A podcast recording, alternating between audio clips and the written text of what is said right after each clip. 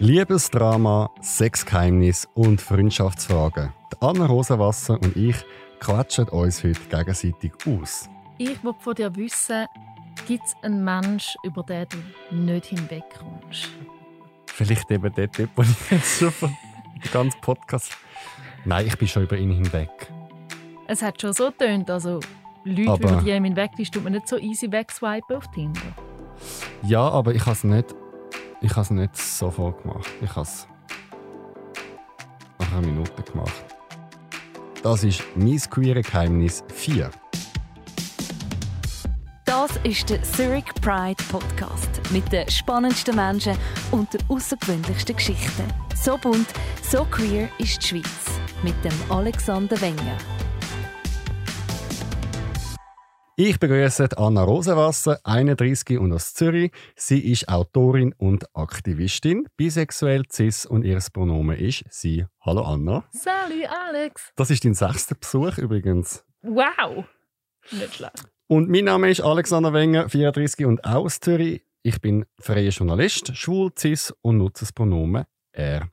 Die Anna und ich stellen uns heute je drei persönliche Fragen und sie sind nicht abgesprochen.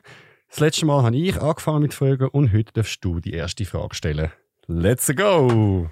Wunderbar. Ähm, ich habe dich schon mehrmals gehört sagen, dass du dich als schwul identifizierst und trotzdem lautet meine Frage, bist du dir bei einem weiblichen Mitmensch schon mal unsicher gewesen, ob du nicht echt doch am Gefühl entwickeln bist?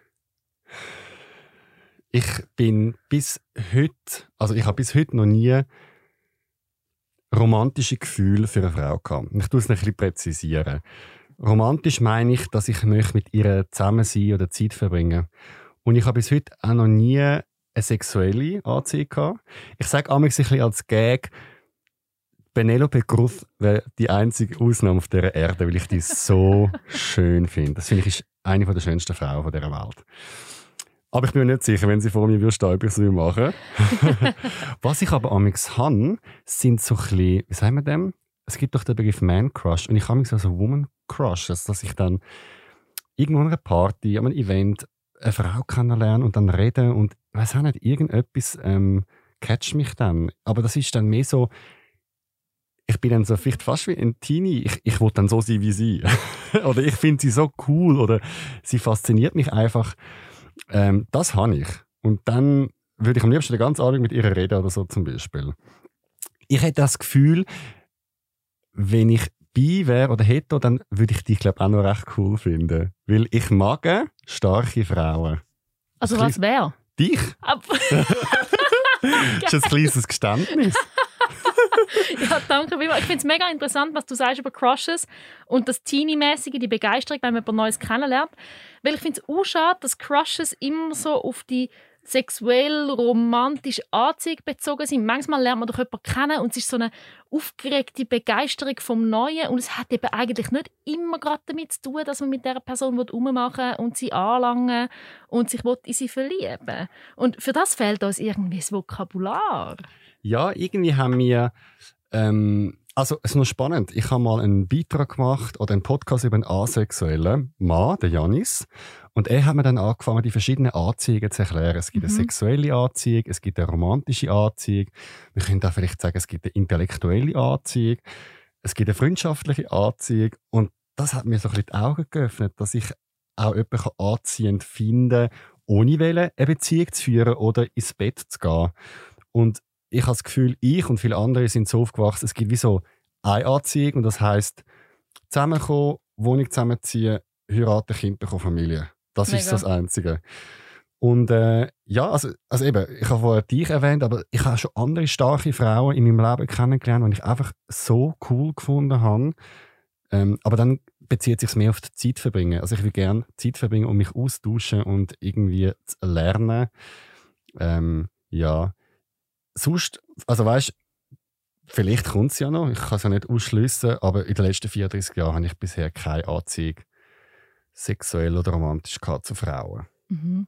Mir hat übrigens auch die asexuelle Commu- Community zusätzliche Sachen beigebracht, was Anziehung angeht. Zum Beispiel habe ich von der Insta-Page asexuell.ch gelernt, dass es auch einen Begriff gibt namens ästhetische Anziehung. Das ist, wenn man jemanden mega schön findet, Und, also ja, und irgendwie vielleicht auch heiß, aber nicht irgendwie wollen, etwas mit dieser Person machen oder sie anlangen oder so. Und einfach nur so, wow. Ich habe das mega häufig bei femininen, schwulen Männern. Also so bei schwuchtligen Männern zum Beispiel. Es kommt mir nicht in den Sinn, um jetzt irgendwie mit ihnen ins Bett, sondern ich bin so dort und denke, wow, wow, wow, wow, wow, wow. und was zieht dich an? Kannst du es äh, erklären? Ähm, kommt mega darauf an, weil es ja total unterschiedliche, unterschiedliche Menschen sind dann. Ah, ich weiß nicht, aber ich glaube, es hat auch damit zu tun, dass ich bei cis-hetero-Männern schon sehr viele schlechte Erfahrungen gemacht habe, sodass ich ein bisschen vorsichtiger bin mit, meiner Anziehung. Und bei Männern aus der Community, die queer sind, fühle ich mich meistens schon von Anfang an einen Tick sicherer. Und ich glaube, das sicher fühlen, das lässt auch mehr Formen von Anziehung zu. Jedenfalls ist es bei mir so. Das ist noch spannend. Ich habe etwas Ähnliches. Ich weiß nicht, ob man es vergleichen kann. Ich fühle mich nie zu Heteromanen angezogen. Ah. Und ich weiß nicht warum. Weil es gibt den Fetisch in der schwulen Szene. Es gibt ja den lustigen Spruch Hetenkneten. Noch nie gehört? Nein! Hetenkneten? Also bei Lesben habe ich schon gehört, dass eine ein Turner genannt wird, wenn sie Frauen kann drüllen, was ja. natürlich eine mega schädliche, also eine mega blöde Vorstellung ist von wie sexuelle Orientierung Genau, weil, genau, mein Credo ist ja eigentlich, man, ist, man hat seine sexuelle Orientierung und man ändert die nicht einfach so schnell hin und her. Aber ja, ähm, ich habe auch das Gefühl, dass, weil ich ja weiß, dass er nicht verfügbar ist, verschwindet er wie von meiner Liste. Es ist wie so nicht verfügbar. Es ist wie so ein Online-Shop, wo nicht mehr verfügbar ist. Aber hast du auch Leute in deinem Umfeld? Ich kenne zum Beispiel einige Frauen, die lesbisch sind und wie durch einen Zufall das Muster haben, dass sie immer wieder Frauen wollen, die eigentlich nicht auf Frauen stehen. hast du Männer in deinem Umfeld, die auch sich mega häufig genau den Heteromannen verschreiben? Ja, und als Hobbypsychologe glaube ich, hat das nichts mit der sexuellen Orientierung zu tun, sondern ich glaube, es gibt Leute, die, ich sage dem, schlechte Muster haben, dass sie Leute wollen erobern die nicht zu haben sind. Sie brauchen wie die Jagd für die Bestätigung. Also es gibt, ich habe letztens ein Buch gelesen über das Thema Bindungsstörungen. Mhm. Und das Buch sagt, dass etwa die Hälfte der Leute Bindungsstörungen hat, in einer Form, die einen mehr, die anderen weniger. Und es ist eigentlich wie für mich das Gleiche, dass ich, ich, ich habe einen Kollegen, wo jemand die immer wieder etwas anfängt oder flirtet mit Männern, die schon vergeben sind. Mhm. Immer und immer wieder. Und ich wundere mich, wieso, wieso machst du das? Also, wenn er dann von der Geschichte erzählt, dann weiß ich schon, es hm, ist vergeben, oder? Und dann frage ich dann an. Und ich glaube ein bisschen, es hat auch mit dem zu tun, aber eben, falls der Psychologin oder so dem widerspricht, man kann mir gerne ein Mail schicken, aber ich habe das Gefühl, es hat mit dem zu tun. Mhm. Ich glaube auch, Unerreichbarkeit oder schwer erreichbar zu sein, macht etwas mit der eigenen Anziehung. Manchmal ist es auch, ein, wie ich vorher beschrieben habe, mit schwulen Männern, manchmal hat es auch etwas Entspannendes, um für jemanden schwärmen wo nicht erreichbar ist. Also wir kennen das ja von mhm. Promis mhm. zum Beispiel. Also der Rami Malek wird mir glaube ich nie schreiben. Hast du geschrieben auf Insta oder ja? Nein, nein, weil ich auch keine Hoffnung habe, dass etwas zurückkommt. Und ich kann ihn einfach so aus der Distanz beschwärmen. Ja. Und das ist schon angenehm. okay, dann danke für deine erste Frage. Dann würde ich meine erste Frage stellen. Mhm. Jetzt, unsere Rubrik heisst «Mein queeres Geheimnis». Mhm. Was ist in deinem Leben schon mal ein Geheimnis für dich, wo du heute aber offen damit umgehst? Uh, da muss ich ein bisschen drüber nachdenken. Ich bin ähm, nicht die geheimnisvollste Person, sonst würde ich nicht von Beruf die ganze Zeit in irgendwelche Kameras und Mikrofon einreden. Ähm, früher noch ein Geheimnis und jetzt nicht mehr. Hm, ja, als erstes fällt, fällt, mir ein, dass ich mal darüber geredet habe, dass ich eine Angststörung habe. Aber das hat ja nichts mit, das ist ja nicht unbedingt etwas Queers. Es kommt häufiger vor bei Queers. Es muss nicht queer sein, es kann auch sonst, es kann eine Krankheit sein, ein Scheiß, den du mal gemacht hast, wo du vielleicht vertuscht hast. Hm. Leck, bin ich ein geheimnisfreier Mensch, das ist eine Katastrophe. Das ist ja gut, eigentlich. Aber ich kenne auch meine Grenzen sehr gut. Es gibt Themen, wo ich genau weiß, ich werde die nicht mehr als meine engsten Freundinnen erzählen, weil sie einfach mir gehören. Nicht, weil sie schlimm wären, sondern weil sie privat sind. aber sonst, ich, ja. Irgendein sexueller Fetisch vielleicht? Das ist lustig. Sexuelle Fetisch sind tatsächlich eine der wenigen Themen, wo ich beschlossen habe, dass ich sie nicht öffentlich preisgebe. Warum? Ähm, weil die mir gehören. Und den Leuten, die sie dürfen mit mir geniessen Dann, dann wir die Frage so beantworten, du hast noch Geheimnis und die sagst du nicht. Richtig, ja. Ich habe noch Geheimnis und die Leute, die davon wissen, sind VIPs. okay, lustig. Es gibt ja, ähm, kennst du das Modell, das Yahari-Fenster? Das sind so vier Ja. Feisten. Ja. Ähm, Im ersten Feisten sind Sachen, die ich weiß über mich und wo andere wissen über mich. Mhm. Zum Beispiel jetzt in meinem Fall, ich bin schwul, ich weiß es und andere wissen es. Mhm. Dann gibt es Sachen, wo ich über mich weiß und andere nicht wissen. Das wäre ein Geheimnis. Dann gibt es Sachen, wo ich nicht weiß, aber andere wissen. Also etwas, wo ich vielleicht noch nicht dazu kann stehen. Also zum Beispiel, weiß auch nicht. Schwul war ja auch mal in dem Feisten. Es hat, hat schon Leute gegeben in der Schule, die gesagt haben, äh, du bist sicher schwul und so. Und ich so, nein, stimmt überhaupt nicht und so. Mhm. Und das vierte ist, du hast ein Geheimnis, wo du nicht weißt und wo andere nicht wissen. Das kann wie sein, dass es dir erst später im Leben klar wird und so tief in deiner Seele drin ist. Und man sagt ein bisschen, je mehr im, im ersten Festen sind, wo alle das wissen, umso in der Tendenz gesünder, oder? Weil Mhm. Geheimnisse können krank machen und erschöpfen. Es gibt auch süße Geheimnisse und Sachen, die nicht alle wissen. Aber in der Regel ist ja, glaube ich, so, je weniger Geheimnis, umso stabiler, würde ich sagen. Ja, voll. Also ich tue genau aus dem Grund gern darüber reden, wie wichtig das Coming-out sind, weil Leute und auch queere, ungeoutete Leute damals unterschätzen, wie unglaublich gesund das es kann sein für die eigene Psyche, zum ein Geheimnis weniger haben darüber, wer das man ist.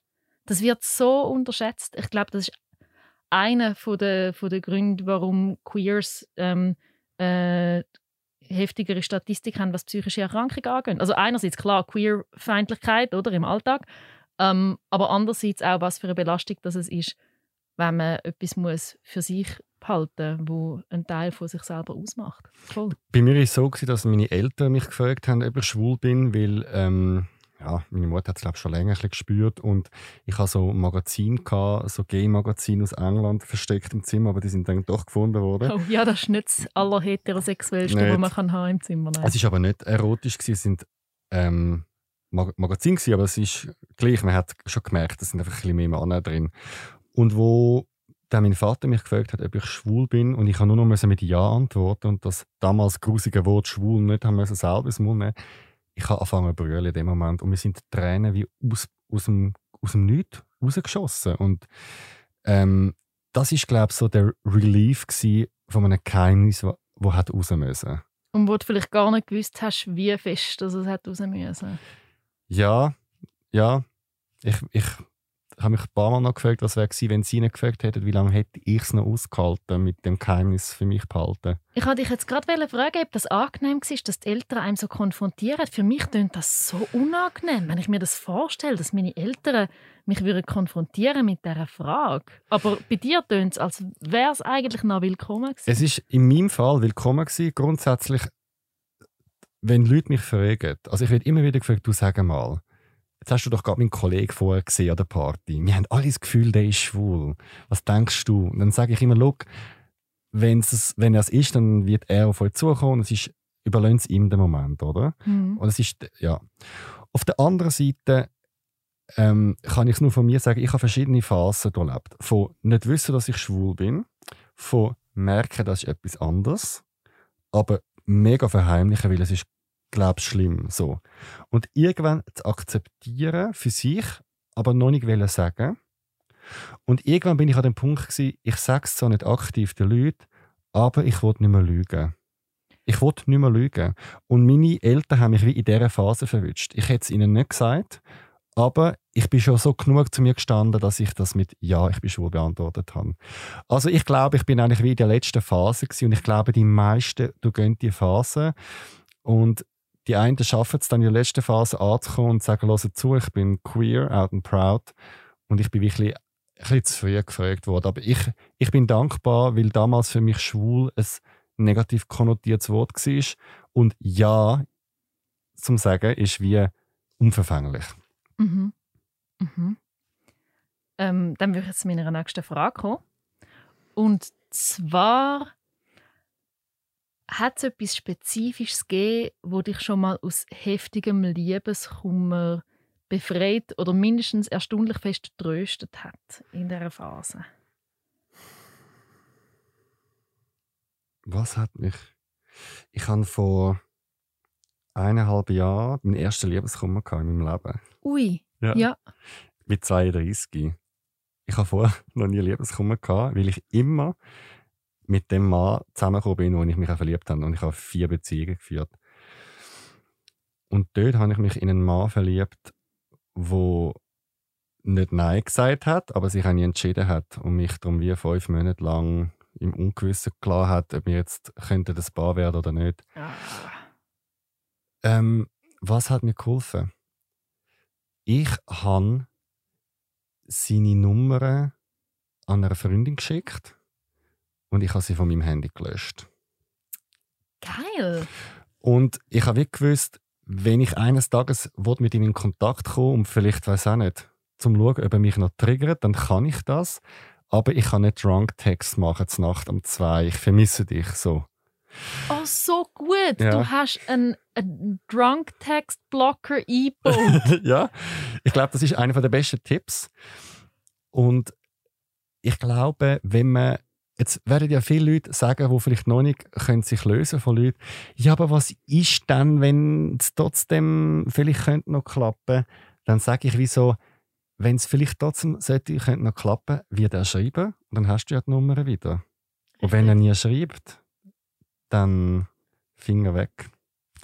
Und ich habe ihm, ich muss vielleicht noch kurz erklären, es ist so gewesen, ich habe nach drei Monaten schon gespürt, er möchte irgendwie nicht so ganz. Und dann habe ich mit ihm das Gespräch gesucht und gesagt, was jetzt wir da haben. Und dann hat er gesagt, ja, Freundschaft, mehr nicht. So, das ist okay, aber für mich heißt das, wir müssen das beenden. Und dann hat er das respektiert. Und dann hat er aber nach einem Monat von sich aus angefangen zu schreiben, er vermisse mich und er will gerne wieder mit mir Kontakt aufnehmen. Und dann hat er mich so triggert, dass ich dann wieder, ich habe es dann nochmal probiert. Und dann nachher haben wir nochmal ein Gespräch nach zwei Monaten und ich hatte dann auch Panikattacken, Schlafstörung, Müdigkeit, tiefes Herzschwert, nur noch am Brüllen, also ich war wirklich am Boden. Gewesen. Und dann habe ich ihm gesagt, ähm, dass du dich nochmal gemulden hast, ist wie an einem trockenen Alkoholiker ein Glas Wein anstellen. Ich bin selber schuld, dass ich mich nochmal auf dich eingeladen habe, aber es ist nicht ein cooler Move von dir, ähm, jemand, der in dich verliebt ist, nochmal so zu triggern mit so Dings. Und ich habe gesagt, du darfst dich bei mir nie mehr melden. Ja. Und ich verlange das von dir. Und dann bin ich raus und dann habe ich dann, glaube ich, noch etwa zwei Monate gebraucht und dann habe ich wirklich selber die Nummer gelöscht. Und dann habe ich gewusst, ich kann, ich kann wirklich nichts machen. Und das ist das Beste gewesen, was ich äh, gemacht habe. Also von dem her, denkt wieder an, ob ihr jetzt an Gott glaubt, an Schicksal oder an Zufall, es ist wie Wurscht, aber falls ihr solltet zusammen hören, falls jemand jetzt zulässt und in so einer Geschichte ist, dann wird es weitergehen. Und falls nicht, wirst du es dann erfahren, weil die Person sich nie meldet und du nicht kannst schreiben. Voll. Ich stimme dir da auch zu. Ich bin auch ein großer Fan vom gegenseitigen Blockieren. Ähm, auch wenn man es, und speziell wenn man es noch gut hat miteinander im, zum Zeitpunkt von einer, von einer Trennung. Ähm, dass man sagt, hey, schau, ich schlage vor, dass wir jetzt wirklich einfach mal für ein paar Monate lang gegenseitig auf allen Kanälen blockieren. Und dann sind beide einverstanden. Und selbst dann, wenn du die andere Person entblockst, hat immer noch sie dich blockt, sodass es schwieriger ist für dich, Mhm. zum, zum wieder zu schauen, was macht die Person, hat der jemand Neues und so. Ich empfehle das mega fest. Es, es wollen es nicht alle akzeptieren, weil wir ja immer noch emotional an der anderen Person hängen, häufig. Aber genau das ist der Grund, warum man es machen soll. Einfach so einen mega harten Entzug. Und das kann eine gute Basis sein, um später vielleicht miteinander befreundet zu sein. Ja. Ich glaube nicht als Modell Freundschaft nach einseit- einseitige, nach einer einseitigen verliebten Phase. Ah ja. Wenn das eine Person für sich kann machen kann, dann finde ich das wunderbar. Ich habe wirklich das Gefühl, und ich habe für mich gesagt, es gibt für mich Männer für Freundschaften, es gibt für mich Männer für Liebe. Und wenn du mal in der Kategorie Liga Liebe bei mir gespielt hast und es nicht klappt, ähm, ist es sehr schwer, dort etwas aufzubauen. Ich glaube schon, ich habe zum Beispiel mit gewissen Ex-Freunden von mir noch guten Kontakt, aber ich bin mit keinem Best Buddies. Es ist wie so, ein, zweimal im Jahr spazieren gehen, mal einen Kaffee nehmen, austauschen. Es sind keine Gefühle um in dem Sinn und ich traue nichts mehr nach. Aber es ist wie so ein bisschen, das Tischtuch ist wie zerschnitten. Ja, das du dazu? Tischtuch ist zerschnitten. Das ist eine lustige Ja. Redensform. es gibt das Sprichwort. Wenn ich glaube, zwischen zwei Personen das Geschirr verschlagen ist, kann Ja. ich auch sagen, das Tischtuch ist verschnitten. Okay. Ähm, ich glaube auch, dass man das Tischtuch nicht mega easy kann zusammennähen kann. Vor allem stelle ich fest, dass die Asymmetrie, die bei der Trennung herum war, sich nachher in der Freundschaft schwer abarbeiten lässt. Also, ich habe Ex-Freunde, mit denen ich, ich habe hauptsächlich Ex-Freunde, mit denen ich Schluss gemacht habe. Und es ist mega schwierig, um dann nicht eine komische Dynamik zu haben, wenn man wieder miteinander befreundet ist. Und ich merke auch selber, dass ich bei Leuten, mit denen ich was hatte, im Nachhinein immer so ein bisschen bin, lieb mich, mag mich, find mich bitte hot, auch wenn wir offiziell schon längstens weg sind von lieb mich und find mich bitte hot. Es ist schon schwierig. Also ich weiß nicht, welche Nähmaschine das muss auffahren für die Tischtücher. Ich habe die Geschichte, die ich dir vorher erzählt und von dem Tipp, wo ich nachher selber die Nummer gelöscht habe und ihm verboten habe, mir zu schreiben, Mhm. ich habe ihn gestern per Zufall ähm, auf Tinder gesehen. Uff. Und das hat mich schon kurz getriggert. Und ich habe dann wie so gedacht, soll ich nach rechts wischen? Mal schauen, zweiter Versuch. Gibt es Superlike noch? ja, das Tinder? gibt es noch. Okay. Und Ich has töne, ne- als hätte ich im 86 zuerst Tinder verwendet. ja. Und ich habe ähm, ihn nach links gewischt. Und gesagt, ich werde es nie erfahren. Und ist ja gut so. Ah, das ist ein gutes Zeichen. Sehr gut. Das tönt, als wärst du für sich gekommen. Ich glaube schon. Voll cool. Dann komme ich zu meiner nächsten Frage. Ich bin gespannt, ob du sie wirst beantworten Was ist deine Haltung oder dein persönlicher Umgang mit Pornografie? Hm. Die Frage ist für mich insofern leicht zu beantworten, als dass sie sozial akzeptiert ist. Ich, ich schaue nämlich halt einfach keine Pornos. Was aber nicht heißt, dass ich Pornos schauen doof finde. Ich finde, unsere Sexualität kann mega gut so funktionieren, dass wir es hot finden, wenn Leute in einem Film Sex miteinander haben. Ich finde das mega legitim. Mich schreckt Mainstream-Pornografie einfach ab und ich habe dann wie nie Zeug gefunden, wo mich nicht abschreckt. Es ist ein bisschen, wenn ich in einem Comicladen wäre und mega lang müsste in der Nische wühlen und blöde Comics durchschauen, bis ich mal den spezifischen Comic finde, wo, wo ich lese finde. Aber ich weiß gleichzeitig auch, dass es äh, in der Pornoindustrie voll nicht fair läuft für Leute, die dort arbeiten, für die SexarbeiterInnen. Ähm, entsprechend, das Prinzip Pornografie finde ich genauso legitim wie das Prinzip Sexarbeit im Ganzen. Aber die Arbeitsbedingungen müssen schon noch ein bisschen besser. Ich weiß aber, dass es mittlerweile recht lässige queer-feministische ähm, Projekte, RegisseurInnen und Filme gibt. Erika Lust zum Beispiel. Ähm, so Sachen. Da finde ich so, hey, more power to them. Gut, dass es das gibt. Das würde ich gerne noch ein bisschen genauer wissen. Du schaust das nicht, weil es dich nicht, ähm, weil es nicht nachhaltig Bio- und Fairtrade produziert ist? Oder weil es dich auch nicht anzieht? Weil es sind ja wirklich, ich meine, ich kann ja auch etwas, das sind doch, also, ja.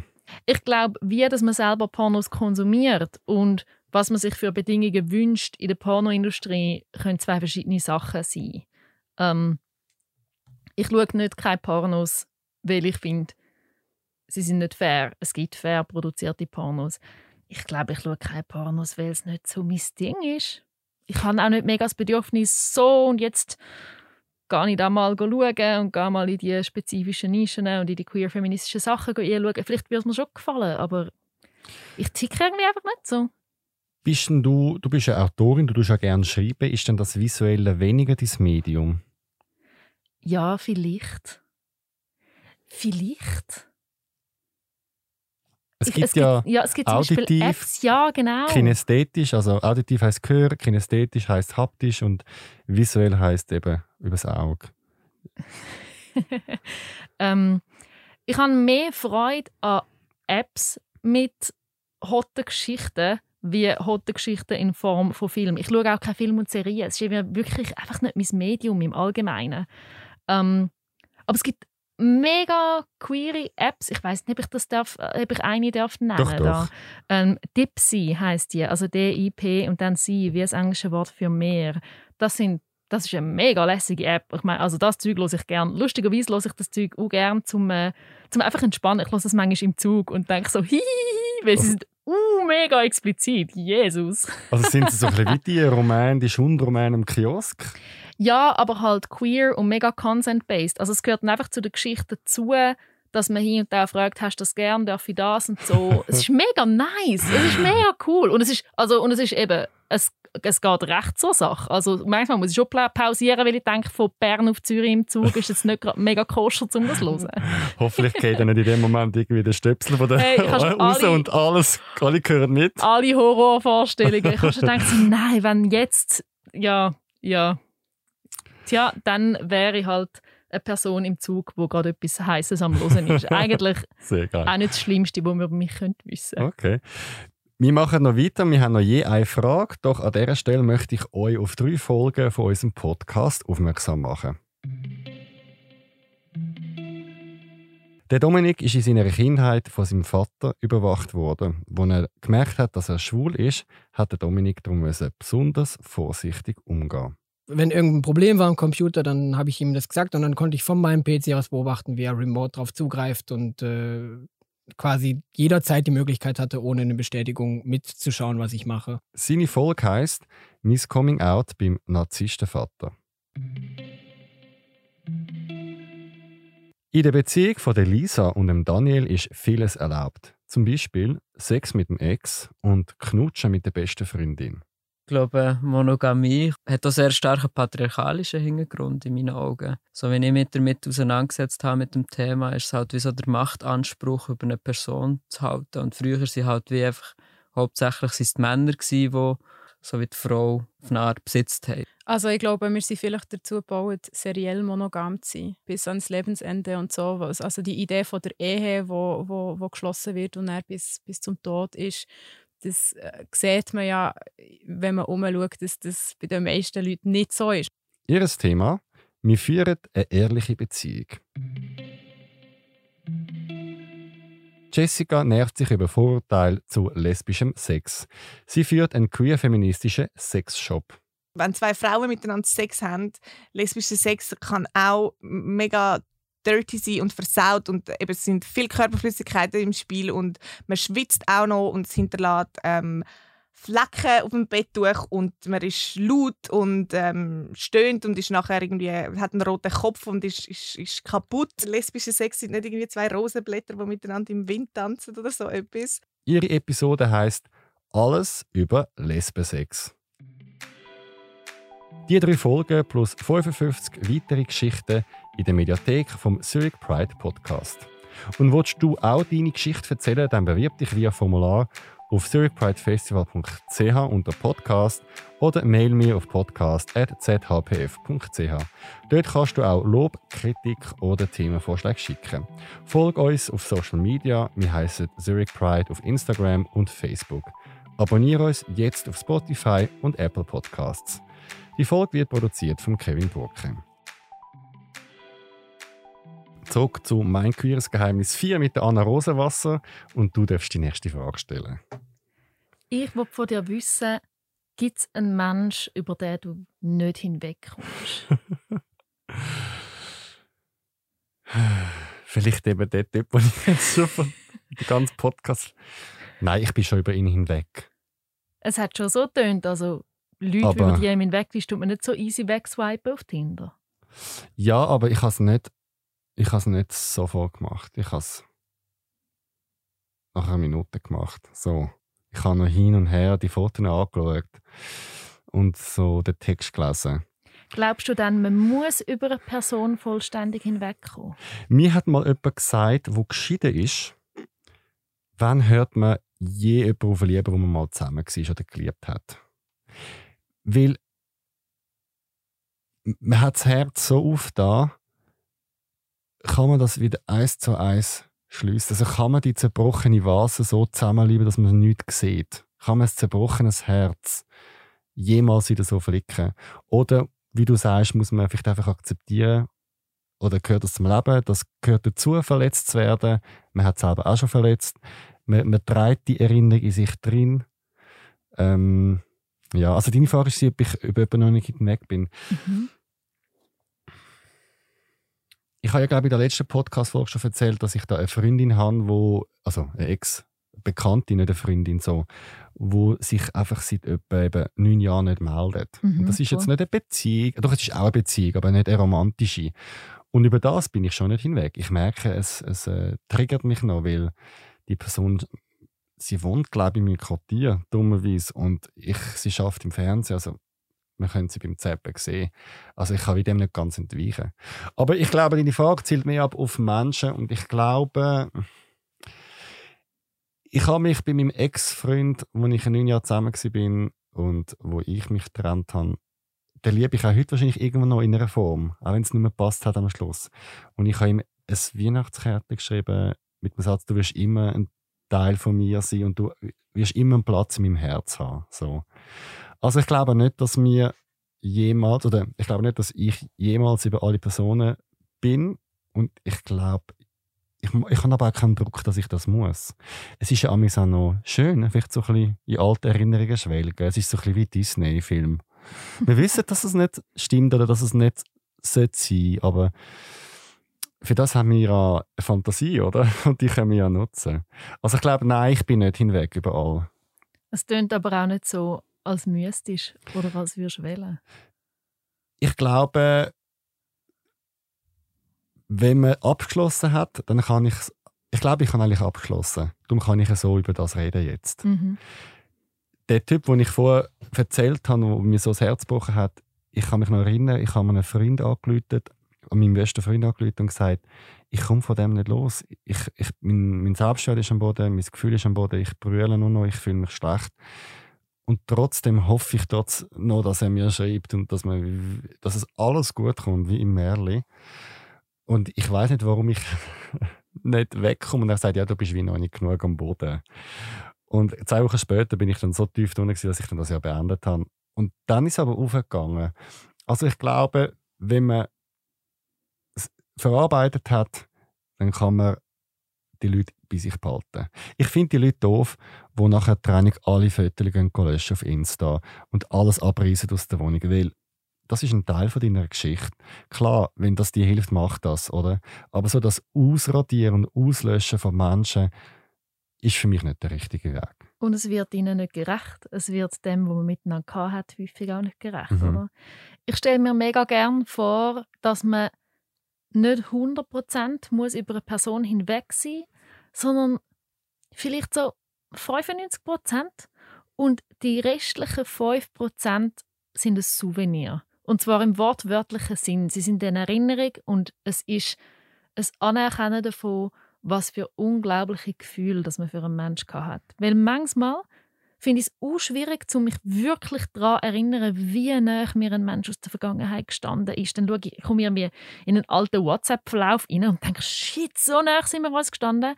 Aber wenn ich dem Menschen Raum gebe, zum als Form von Souvenir, als Form von liebevollem, nicht komplett darüber hinwegkommen, ähm, Teil bleiben von meinem Herzli, dann kann ich mich daran, erinnern, wie viel wir uns bedeutet haben. Und das finde ich auch schön. Meine Partnerin, manchmal frage ich meine Partnerin, hey, findest du es eigentlich nicht strub, dass ich manchmal noch von Leuten rede, die ich mal verliebt bin, ähm, so mit dieser Restverliebtheit. Und sie sagten so, mega gechillt, sagt sie, nein, nein, das ist quasi im Vertrag drin gestanden, als ich mit ihr zusammengekommen bin. Und sie sagt so unlieb, weil sie genau weiß, es ist ein Teil von meinem Glücklichsein, nicht ein Teil von meinem Unglücklichsein.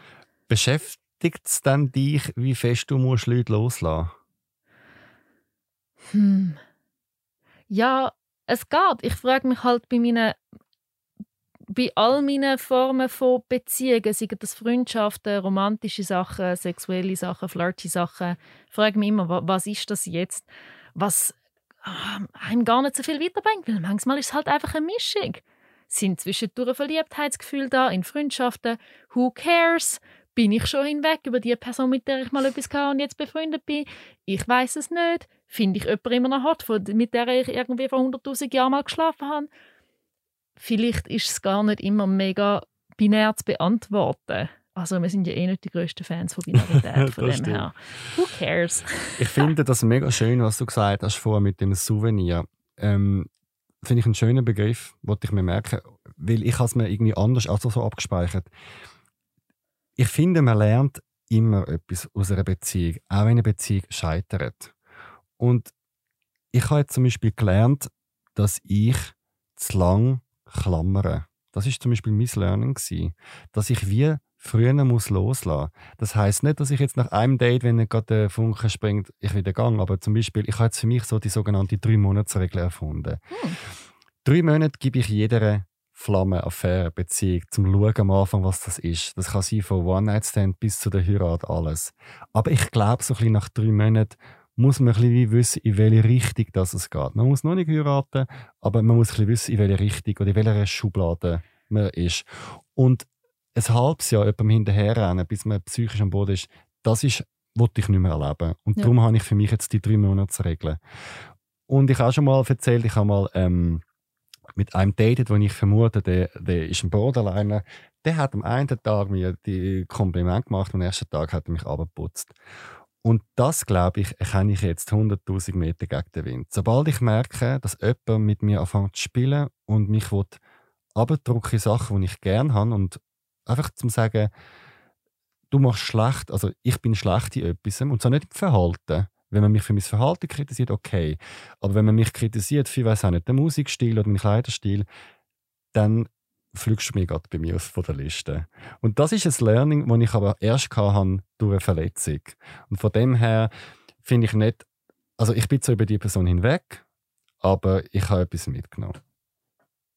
Voll gut. Amen. Amen, ja. Okay, dann habe ich die letzte Frage an dich. Mhm. Wie gut gehst du im Leben mit Kritik um? Was kannst du schon jetzt gut machen? Und wo kann man dich noch triggern und musst du noch lernen? Ich, und das darfst du für alles beziehen. Das kann sein Familie, Freunde, im Job. Mm, Also, ich habe jetzt zum Beispiel bei der Los beim Abschiedsgespräch rückgemeldet bekommen, dass ich mega kritikfähig bin. Und ich habe das schöne Rückmeldung gefunden. Normalerweise redet man nicht so viel darüber, ist eine Person kritikfähig oder nicht. Das ist ja gar nicht so ein Thema, das man hat. Aber erst, als ich das gehört habe, habe ich gemerkt, wie schön ich die Rückmeldung finde. So. Aber für mich ist es wahnsinnig wichtig, sie zum checken, wenn man zu Recht kritisiert wird für etwas und man checkt, dass es legitim ist, dann ich, ich habe dann als erstes Mal eine mega krasse Abwehrreaktion emotional. Ich werde dann zuerst hässig und ich habe so mega das Bedürfnis zum defensiv werden, also so verteidigend. Und für mich ist es so wichtig zum Lernen, das Gefühl auszuhalten, aber nicht danach zu handeln, sondern einfach kurz abwarten. Zum Beispiel so zwei, drei Stunden, je nachdem wie heftig das ist, länger. Das ist für mich so wichtig zum, zum Lernen. Ich weiß noch, ich habe mal mit einer engen Freundin von mir zusammen gewohnt und sie, hat, sie ist eine, direkte Person, die auch gut kann kommunizieren kann. Aber ich bin mir das nicht gewöhnt, dass sie mich manchmal angesprochen hat auf Sachen, wo sie nicht okay gefunden hat. Manchmal triviale Sachen beim Zusammenwohnen, die aber nicht so trivial sind, wenn man sie irgendwie jahrelang schleifen lassen Manchmal auch freundschaftliche Sachen, wo sie mir gesagt hat, hey, ich finde es nicht okay, dass du es so formuliert hast, wegen dem und dem. Und ich habe gemerkt, wenn ich so hässig geworden bin und am liebsten auf sie losgegangen wäre verbal und versucht habe, mich zu verteidigen. Und so habe ich gelernt, dass das Gefühl dazugehört, vor allem dann, wenn die andere Person eben recht hat. Hast du ein konkretes Beispiel, wenn du Hm. magst erzählen? Etwas, wo du und wenn ich noch gerade eine zweite Frage hinterher schiessen, es gibt ja auch im Leben unberechtigte Kritik, wo man sagt, hey, da sehe ich jetzt nicht, fühlt sich das dann in dem Fall anders an, wenn es zum Beispiel so besonders schräge oder absurde Kritik ist, wo du sagst, hey, das hat nichts mit mir zu tun. Ja, also als Person, die Öffentlichkeitsarbeit macht und sich auf sozialen Medien exponiert, komme ich hier und da Nachrichten über von irgendwelchen hässigen fremden Männern, die mein Aussehen kritisieren. Und das berührt mich recht wenig. Nicht, weil ich, hier und da, weil ich nicht hier und da in den Spiegel schaue und denke, rosa Wasser heute siehst mittelmäßig bis scheiße aus, das passiert mir. Aber ähm, weil ich weiß, dass das sich eigentlich gar nicht fest auf mich bezieht, sondern darauf, dass ich eine junge Frau bin mit einer grossen Schnur, die Mhm. sich in die Öffentlichkeit stellt. Mhm. So. Dann weiß ich genau, also, dass der Typ der ist einfach hässig auf mich, weil ich mehr Aufmerksamkeit bekomme wie er und er sich das nicht gewöhnt ist. Ähm, das heißt ja Beleidigungen, was meine oder nennen wir es Kritik, was äh, mein Aussehen angeht, berührt mich so mäßig. Ähm, Außer sie wäre vielleicht berechtigt, wenn jemand würde sagen, wow, man, man sieht, dass du wirklich die falsche Haarspülung benutzt. Dann würde ich vielleicht mit einem Tränchen in meinem Auge sagen, ja, voll, sie sind mega streuig. Aber das machen die fremden Typen im Internet ja nicht. Sie sagen dir irgendwie, ich wünschte, du würdest eine Burka anlegen, damit man nicht sieht, wie hässlich du bist. Und ich denke, oh boy, du hast mich nicht in meinem heutigen Outfit gesehen. Ähm, aber ja, es ist ein, also Kritik, die mich mehr trifft, ist Kritik von Leuten, die mir nicht fremd sind oder von Leuten, die mehr mit mir gemeinsam haben, wie fremde Männer im Internet, oder? Ähm, ja, zum Beispiel habe ich, ich habe, ich habe ein Beispiel. Ich habe vor ein paar Wochen eine Abstimmung thematisiert und es ist unter anderem um Rassismus gegangen und ich habe als Beispiel für Rassismus ähm, so das altmodische Wort für Leute aus dem Balkan verwendet. Natürlich im Kontext, dass man dem heute nicht so sagt und natürlich im Kontext, dass ich auch zeigen wollte, das ist die rassistische Bezeichnung. Und dann hat mir eine geschrieben, ähm, ich glaube Serbin, nicht ganz sicher, ähm, und hat gesagt, hey, das, can you not, bitte? Mhm. Sie hat es sie hat's, äh, konstruktiv formuliert. Also nicht mit Samethändchen, aber muss sie eigentlich auch nicht. Und ich habe zuerst so eine halbe Stunde von how dare she, ist doch völlig klar, in welchem Kontext und ich bin doch mega gute Antirassistin, aber um das geht es halt nicht. Ich bin white as toast. Natürlich geht es nicht darum, ob ich eine lässige Antirassistin bin oder nicht. Also entweder ich los auf betroffene Leute oder ich bin einfach, oder ich bin einfach doof und habe Antirassismus nicht verstanden. Und dann habe ich meinen Post gelöscht und neu gemacht. Aber erst nachdem ich das Gefühl von mich wollen verteidigen und hässig sein überstanden habe und einfach so durchgestanden habe, ohne dass ich dem nachgegeben habe und ohne dass ich ihren TED-Talk gehalten habe, wie ich es gemeint habe. Mhm. Weil wie ich es gemeint habe, spielt weniger eine Rolle, wie, wie es ankommt bei den Leuten, die betroffen sind. Ist es dann so N-Wort-mäßig gewesen? Auf dem, oder nicht ganz so in dem... Ja, also man muss jetzt da nicht einen, einen Diskriminierungswettbewerb machen. Ich wollte einfach das Wort nicht, nicht Ja, ja, das ist richtig. So, das Wort, mit dem wir aufgewachsen sind, wie wir Leute aus dem Balkan Ja, bezeichnen. okay. Und ich finde einfach so, ich muss es jetzt nicht unbedingt wiederholen, Ja. weil, weil ich nicht betroffen ja. bin. Okay, spannend. Genau. Und dort habe ich, also wenn ich so hässig wird auf, wegen Kritik, dann ist es für mich meistens auch ein guter Hinweis, «Mm, Rosenwasser, wahrscheinlich sind Teile dieser Kritik legitim. Ah, spannend. Das heißt, du merkst es an deiner körperlichen Reaktion selber, dass es könnte etwas dran sein und dann hast du wie so einen Schutzmechanismus, der laufen, der sagt, zieh dich kurz zurück, beruhig dich kurz, reflektier, Ja. bevor du dann schon anfängst zu antworten. Genau, ja, voll. Weil wenn, wenn mir irgendein fremder Dude schreibt, dass ich eine lesbische Emanze bin, was ja lustigerweise je nach Person als Beleidigung durchgeht. Ich meine, natürlich bin ich emanzipiert und dass ich bi bin und eine lesbisch, das verzeihe ich mir jetzt nach. Das, also es macht mich dann traurig, dass fremde Männer das Bedürfnis haben, mir das zu schreiben, aber es macht mich eben nicht hässig. Du dann löschen oder nicht antworten? Mm, ich wechsle meine Strategie immer wieder, aber im Moment bin ich wirklich an einem Punkt, wo ich einerseits einen Screenshot mache, und zwar für einen Verein namens Netzcourage. Die können einem einfach helfen, herauszufinden, ob man das kann strafrechtlich verfolgen und das finde ich gut. Aber ich bin mega fest dafür, löschen und blockieren. Beides. Wenn ich nur lösche, dann ist die Wahrscheinlichkeit höher, dass die gleiche Person mir wieder irgendetwas daneben schreibt. Habe ich ausprobiert. Darum löschen und blockieren, so dass ich es einfach möglichst nicht mehr in Erinnerung habe. Und wenn ich liebe Sachen bekomme, dann tue ich Screenshotten und ich mache alle paar Monate ein kleines Fotoalbum mit dem Titel «Liebe Sachen», die mir fremde Menschen im Internet geschrieben haben. Und Ist das ist mega herzig. cute Das ist aber schön. Ich habe einmal, äh, einer hat mal der Zurich Pride geschrieben, wegen der Demo, es sei jetzt langsam genug demonstriert, mir, piep, es soll doch jetzt endlich mal verschwinden und so. Und ich habe einfach so gesch geschrieben, schön gibt's dich. Und dann habe ich nicht mehr reagiert. Und dann hat er angefangen noch mehr zu schreiben und Ich habe es einfach so lustig gefunden, so, sagt man dem, asymmet asymmetrische Kriegsführung, einfach mit Liebe überhäufen. Aber in dem Moment habe ich es einfach wie gerade Vermögen vertragen und habe mich Mühe mit dem auseinandersetzen. Heute würde ich sagen, in dieser Masse an Nachrichten löschen, ignorieren. Ja, voll. Also mir kommt es auch mega darauf an, für was ich Energie habe. Letztens hat mir ein Typ wirklich eine abartig neben die Nachricht ähm, geschrieben und dann ähm, hat mir ein Kollege ähm, die Mailadressen von den Eltern von dem Typ herausgefunden. Da habe ich denen ein E-Mail geschrieben mit einem Screenshot von was ihren Sohn so für Nachrichten ähm, verschickt an fremde Frauen. Es ist das erste und das letzte Mal, gewesen, wenn ich das gemacht habe, aber in dem Moment habe ich es recht gefühlt. Und ich habe so eine mega liebe Nachricht geschrieben. Ich hoffe, ihren Sohn kann die konstruktive und liebevolle Gespräche führen. Grüße Sie von Herzen, Anna Rosenwasser. Haben Sie geantwortet? Das Mami nicht. Und der Papi schon. Der Papi hat mir geantwortet, er schäme sich mega fest, dass sein Sohn die Nachricht geschrieben hat. Er will sich ähm, ganz fest entschuldigen für das. Ja, so. Also, Und hat es Konsequenzen gehabt, in dem Fall am Nachttisch? Hoffentlich. ja, vielleicht, ja. Also sein Sohn ist ja mir 20 und wohnt, glaube ich, noch die Ja, ich- vielleicht hat es, also der Papi hat es, glaube ich, sogar geschrieben, dass es soll Konsequenzen haben Dass Leute mit ihrem Namen so Sachen schreiben und sich nicht schämen, das ist mir bis heute ein Rätsel. Also Ja. ich finde das so krass.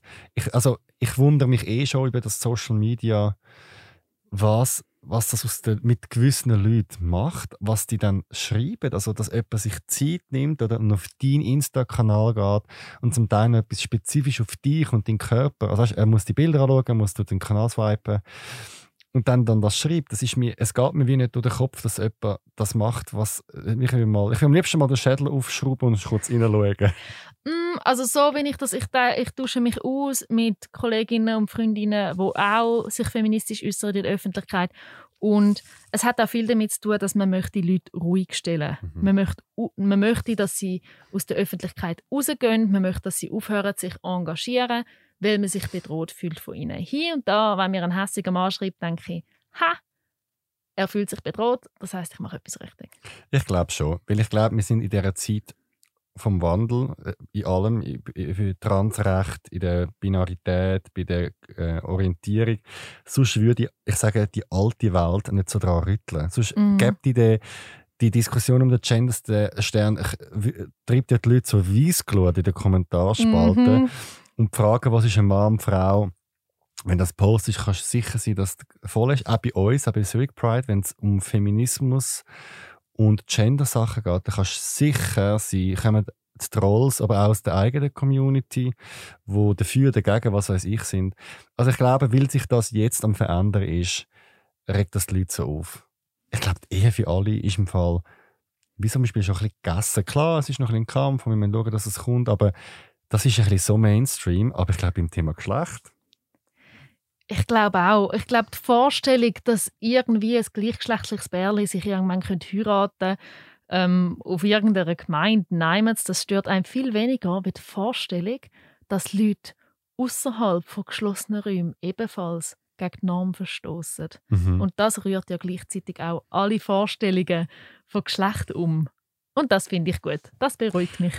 Das Lustige ist, ich wollte eine kleine Anekdote da erzählen. Ähm, ich würde sagen, in meiner Familie bin ich der feministischste oder die aktivistischste Person und meine Eltern sind liberal und cool und der Rest auch. Oder? Aber ich beschäftige mich halt mit der Pride und all diesen Sachen sehr viel mit ähm, diesen Themen.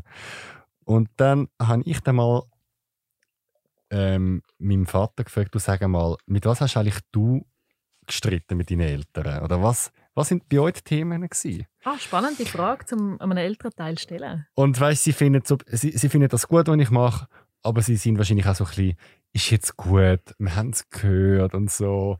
Und dann sagt mein Vater, ja, also früher war eine Diskussion, gewesen. er hätte lange Haare gehabt und Durwellen und das hat der Vater nicht gut gefunden und sie haben da mega gestritten über die Haare, weil er als Mann lange Haare hat. Und dann habe ich gesagt, ah, lustig, dann ist ja das Thema Gender schon damals Thema gewesen. Ha! Und dann war Ruhe. Gewesen. Und ich habe das irgendwie noch lustig gefunden, dass jede Generation ihre Themen hat und ihre Kämpfe und sich aber gewisse Sachen wiederholen, aber einfach auf andere Sachen. Früher sind es vielleicht Durwahlen und Minirock gewesen, heute ist Gendersternli, aber das Thema ist glaube ich schon recht lange auf dem Planet. Ja, ich glaube, jede Generation kann etwas dazu beitragen, dass wir Geschlechterrollen mehr auflösen. Und ich finde es schön zu sehen, wenn man so zurückschaut, zu merken, okay, ein paar Sachen sind zwar langsam für sich gegangen, aber ein paar Sachen sind auch für sich gegangen. Hey Anna, wir sind schon am Schluss. Hast du irgendwie noch ein Schlusswort, irgendeine Weisheit oder einen Kalenderspruch? Mm, ich glaube, dass Sachen für sich gehen, ist mein Schlusskalenderspruch. gewesen. Danke vielmals, dass ich da sein durfte. Gern wieder. Danke vielmals dir, Anna Rosenwasser. Noch mehr queere Geschichten jetzt in der Mediathek vom Zurich Pride Podcast.